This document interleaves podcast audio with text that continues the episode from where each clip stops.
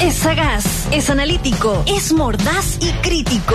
Damos la bienvenida a Jorge Letelier, un comentarista de cine fuera de serie y con razones editoriales. USACH 94.5. 7 con 39 y damos la bienvenida a un fuera de serie. Don Giorgio Jorge Letelier, ¿cómo está? Hola Freddy, ¿cómo te va? Bien, ¿cómo estamos para empezar la semana, don Giorgio? Muy bien, pues con energía. Oye, yo, pero siempre parto con miedo cuando, cuando está la cortina, porque si, siempre digo, y si, algún día me cambian y me ponen mordaz y estítico, yo digo, chuta, ahí me, pueden, me pueden matar, el punto. ¿no? Bueno, nada, que un paquete. Me queda, la duda ahí. Hable con las hermanas Boloco. claro, tránsito libre. Claro. el secreto del tránsito libre. Nada que un paquete de ciruelas no pueda calmar, pues no se preocupe. Exactamente. Eh, buena respuesta, Freddy. Me, dejaste más tranquilo ahora. Muy bien. Puedes seguir tranquilo. Claro, ahora voy a proseguir en mi, comentario. Después de esta diatriba, ¿no? De, digamos, gastro, gastrológica. claro, después esto, el, después de haber solucionado los misterios gastrológicos del día. Oiga, querido Freddy, yo le vengo a contar algo muy simpático y algo muy curioso que, ocurre y que tiene mucho que ver con Chile, fíjese. ¿En serio? Porque usted sabe ya, eh, este año se acaba de, hace pocas, hace pocas semanas se estrenó la última, el último trailer de una película que es la que quizás los fanáticos del cine más esperan del último año, que es Duna, la gran, la gran novela de ciencia ficción que nuevamente va a ser llevada al cine. Eh, con un elenco ah. impresionante. Y fíjate que Duna, esta, esta novela ambientada en un planeta que se llama Arrakis, es una historia fantasiosa sobre la lucha entre varias, varias familias, eh, ha tenido un largo, largo camino para llegar al cine, muy, muy largo, y se va a estrenar el 17 de septiembre, o sea, en poquito más de un mes, en gran parte del mundo, salvo Estados Unidos que va un poco después, y tiene vueltos locos a los cinéfilos, de verdad. Ah, eh, eh, porque es una, es una película que, que, conecta mucho con, con, una mirada un poquito eh, quizás esotérica de la ciencia ficción, ¿no? Tiene que ver un poco con la ecología, tiene que ver un poco con el tema de la sequía en los planetas, eh, con el, tema de la droga también. varios, varios elementos que, que han, mm. han, se han mantenido en, el, en las décadas luego del lanzamiento del libro, que fue el año 65. Desde ese año la, la, la novela Tuna se convirtió en un bestseller, fíjate, Freddy y eh, esta película no es la primera, el, primer intento, pues tú sabes. Eh, David Lynch hizo el año 84 una versión horrorosa. Eh, dicen que es una de las peores películas de la historia. Oiga, usted la vio. Es una versión de, una. Yo, yo la vi, yo la vi en su momento porque además estaba Sting ahí metido. Era como la gran película sobre ahí todo, todo lo que significaba también Jodorowsky, etcétera. Y fuimos con unos amigos el año 85, pues tiene que haber llegado acá más o menos a Chile, Exacto. Eh, y que era una era un bodrio, fome, ¿no? Un Pretencioso. No. En realidad. Y, además muy injusta con la carrera de David Lynch, que ya venía potente del hombre elefante antes de, Duna y se pegó un. Bueno, fue contratado de manera sumamente impersonal por, por Dino de Laurentiis y su hija, Rafaela de Laurentiis, que eran los productores de la película. Pero claro, yo tengo que hablar un poco de lo que, de lo que ocurría justamente, tú lo mencionaste, con Jodorowsky, que Jodorowsky hizo trabajó durante años en, el gran proyecto de su vida fue la adaptación de Duna. El año 75 comenzó a trabajar en esta película y no una película que nunca se hizo efectivamente, pero una película gigantesca, tremenda que de verdad marcó marcó pautas de lo que iba a ser la ciencia ficción después de Star Wars. Y es ah. increíble revisar ahora eh, todo lo que avanzó Jodorowsky, todo lo que logró, lo, que logró, el talento que logró reunir para hacer su versión de Duna.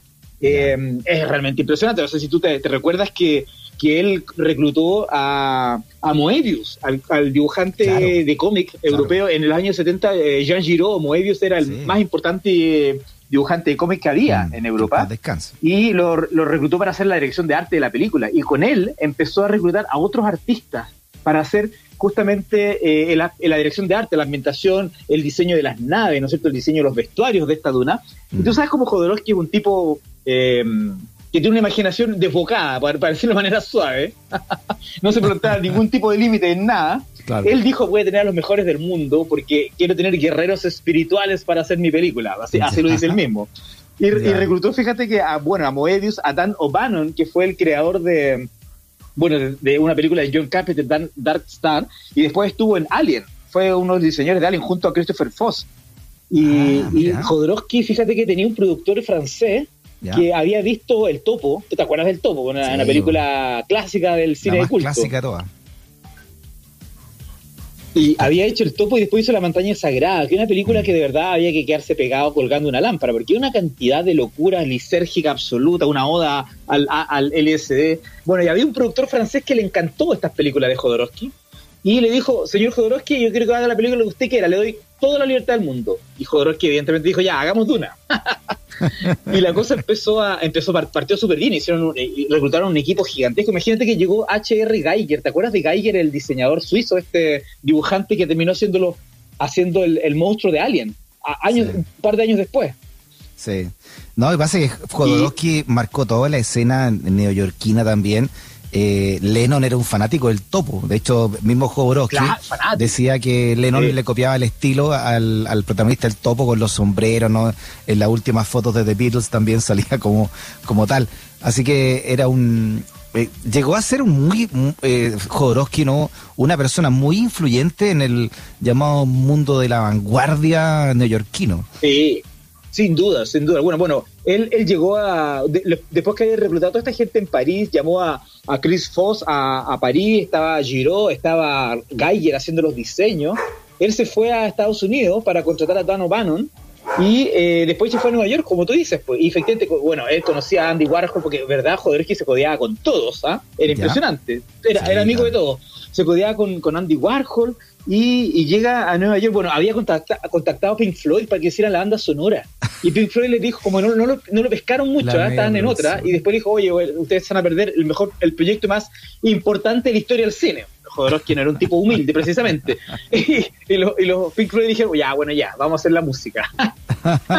Imagínate, tenía todo ese grupo y se va a Nueva York y en una fiesta estaba en la Factory eh, Jodorowsky, y de repente ve que al fondo, en una fiesta, estaban todos los tipos bailando, se estaban probablemente drogando también, y de repente Mick Jagger está al fondo y lo empieza a mirar de lejos, eso lo cuenta él mismo, empieza a caminar hacia él, a caminar hacia él, y Jodorowsky no sabía si era hacia él, y le dice, hola, yo soy Mick Jagger, y le dice, ah, yo vengo a hablar contigo, eh, vengo a hacerte una proposición, y Mick Jagger antes que le respondiera le dice, sí, y Mick Jagger pasa a ser parte del elenco de la película sin saber del guion, sin saber nada de lo que tenía que hacer, al tiro. ¿Y en qué quedó todo eso? ¿Qué pasó al final? No, fue terrible, imagínate. Tenía Mick Jagger, tenía Salvador Dalí. Y Salvador Dalí tenía, iba a ser el, malo, el, el, el varón Harkonnen, iba a estar Orson Welles en la película. No, era una, una locura Freddy, de verdad. Y en el caso de, imagínate, el caso de Salvador Dalí le había cobrado 100 mil dólares la hora de trabajo. Y al final eh, eh, Jodorowsky le ofreció a, Dalí, eh, quería pagar 100 mil dólares el minuto que apareciera en película. Y se, se las arregló para decirle que iba a salir solo 5 minutos, por lo tanto no iba a gastar mucho plata en él.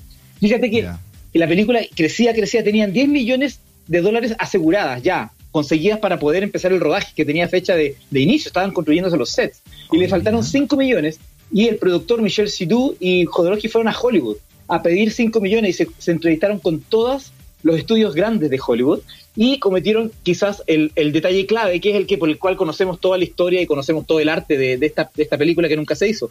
Es que ellos dos hicieron todos los diseños que había hecho Geiger y que había hecho Moebius, lo convirtieron en un libro. Un libro solo para presentar a los, a los estudios para poder captar la inversión en plata. Y ellos hicieron copias para cada estudio, fueron a todos, fueron a Warner, a la Fox, a, a todos los estudios grandes de Hollywood.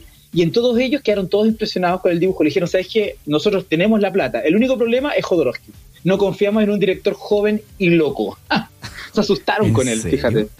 Ah, y ahí vino el gran quiebre y no le dieron la plata y dijeron, bueno, si cambian de director, nosotros tenemos la plata. Y el productor que era Michel Sedú le dijo, no, este es un proyecto de Jodorowsky, él, él lideró, lidera todo este equipo, así que si no la hace él, no la hace nadie. Oh. Y fue, una desconfianza ante, ante, la poca experiencia que tenía Jodorowsky como director de cine, fíjate. Oye, pero todo esto está comprobado o, es parte del mismo. No, no, es, esto, está, esto está en el documental, el famoso documental que se llama Jodorowsky's Dune, o, el, Duna de Jodorowsky. Es un documental del año 2013, él cuenta absolutamente todo el detalle, con los, muestra los libros y muestra todo. Y fíjate, Freddy, lo más curioso es que, bueno, Jodorowsky no, no, era solamente una víctima, el tipo, el tipo estaba completamente loco, o sea, efectivamente él tenía una idea de que nadie lo podía rebatir ninguna idea creativa en la película. Entonces, él tenía una idea de hacer una película de 10 horas. Tú dices, bueno, nadie te aguanta una película de hora. Efectivamente. Y cuando fue a Hollywood dijeron, mi película dura 10 horas. Y los productores dijeron, no, nosotros queremos una película de una hora y media. Hoy sería una serie, oye, Jorge, hoy sería una serie de Netflix. Exactamente, una, serie de seis capítulos. claro, se adelantó los tiempos. ya se hizo una, pero no pasó nada. Nadie se acuerda de una serie de Duna que hizo, pero hoy día sería un hit. Bueno, y Jodorowsky le respondió, no, mi película va a durar 10 o 12 horas y yo no me voy a bajar porque la libertad creativa es algo insobornable, dijo. Nadie me puede decir cómo tengo que hacer mi película. Bueno, y los productores de Hollywood le dijeron, ya, pues entonces no, pues. y ahí quedó la historia y se fue de vuelta a París derrotado con su libro y la película nunca se hizo, se fue, ahí se fue al caño todo. Hay una leyenda, no sé si tú la escuchaste, parece que ahí me la conté, me la contó Daniel Olave, que, que hizo unos libros de Hollywood y Chile, Chile versus Hollywood que Jodorowsky tenía la posibilidad de que, mm, de que actuara eh, un Beatle dentro de, dentro de una de sus películas. Parece que era de la montaña sagrada, ¿no? Que, que, que, esta, que esta surrealista mexicana que hizo después del, como el año 73. Eh, y, Yo entiendo que sí. Espérate, y, y parece que Harrison eh, o a no sé quién le, le, pidió que se bajaran los pantalones y mostrara el trasero a la cámara. Jodorowsky. y, luego, y, uno le dijo, le dije, pero ¿cómo se te ocurre? ¿Estáis loco? Ah, entonces no, no actuáis. Entonces, y, no lo, y lo sacó. es el mito urbano. Ese, tipo, ese tipo de cosas de Jodorowsky son absolutamente normales. Sí. pero ¿cómo le pedí a un sí, que haga eso? Pero que estaba, eh, yo creo que Jodorowsky de verdad tiene una, una parte de su personalidad, es un tipo completamente desquiciado, eh, completamente fuera de la realidad. O sea, si tú ves el topo y ves la montaña sagrada, está todo el mundo en pelotas, haciendo, simulando orgías, llenos de barro, dándose vueltas por, el, por la arena. No, ese tipo era una, una locura. Bueno, en el topo, el, el personaje de que él hace el mismo, el, este especie de Mesías, ¿no es cierto? Tiene un hijo que es su verdadero hijo de la vida real, que es Brontis Jodorowsky, que aparece toda la película en pelotas, toda la película en pelotas, como si fuera en la selva. el, tema del, del, desnudo era para él era un, era, es un, parte de una estética, sin duda. Pero tipo, efectivamente, imagínate, va a Hollywood y dice, voy a hacer una película de 10 horas y no quiero que nadie me diga nada. Solo dame la plata. Imposible, o sea, ni, ni Orson Welles se lo aguantaba en eso. Parece que era, parece que era en el topo, no que fue las, el topo del 70, el topo de antes que la montaña sagrada. Es del 70. ¿Verdad? Claro, capaz que haya sido para el topo entonces. y La Montaña Sagrada es de 73, que esa es la película que financió en parte John, John Lennon, La Montaña Sagrada. Ah, entonces esa fue, po. Pero hay que y esa fue la película que, le ofrecieron después para hacer Duna, claro. Oye, aquí nos escribe Carmen y dice que fue en los 80 a ver Duna por Sting. Estaba de moda Sting. Claro. Y claro, había venido al Festival de Viña en el 82 y esta cuestión se tiene que haber estrenado en el 85. El 85 más o menos, sí. ya, no, oye, pésima. Bueno, y Jodorowsky cuenta en este documental, que a todo esto, este documental está en YouTube, está gratis. El que lo quiera ver, se llama Duna, la versión de Jodorowsky documental. Lo pueden ver, está dura una hora y media más o menos, cuenta harto detalles bien sabrosos y, y hablan todos los que intervinieron en la película, todos, Geiger, Dan O'Bannon, está Moebius, eh, está Brontis Jodorowsky, que es el hijo, está el productor Michel Sedou. Es bien, bien interesante. Ya. Eh, este documental. Es un documental sobre la película que no fue, entonces. Es la película que no fue. Y de hecho está considerada la película más famosa y más ambiciosa de la historia del cine que no se hizo. incluso, fíjate que estamos hablando de que en ese ámbito eh, puede entrar también El corazón de las tinieblas de Orson Welles, que fue la primera película que, nunca hizo que antes de Ciudadano Kane también. Ah. Hay varias películas bien famosas pero aparentemente Duna, para los fanáticos, la Duna de Jodorowsky es la más importante, la más ambiciosa y la más eh, excesiva película que, nunca se hizo. La que no se hizo. Oye, bueno, saludos a Jodorowsky, tiene, tiene saludables 93 años de tener, ¿no? Nació el 29. Más o menos, 92. Sí, Hombre ilustre de Tocopilla, señor. Cumplió 92 años. claro, está Jodorowsky y está, y está Alexis Sánchez. Son los dos tocopillanos así. No, y. Y. Espérate un poquito, el, otro. Ay, se me olvidó este momento el nombre. El, el director de teatro, el. ¿Cuál? Ay, que, murió, se me olvidó. Oh, Oye, alguien se acuerda que nos manda el nombre. Tengo un lapsus. ¿Cómo se llama? El de la negra Esther. Se me olvidó, tengo un lapsus. Ah, Pérez. Andrés Pérez. Andrés Pérez, nació en Tocopilla también. Andrés Pérez Tocopillano. Así que tenemos un triunvirato tocopillano a alto nivel. Alexis Sánchez, Alejandro Jodorowsky, Andrés Pérez, pero señor. personaje, ¿ah?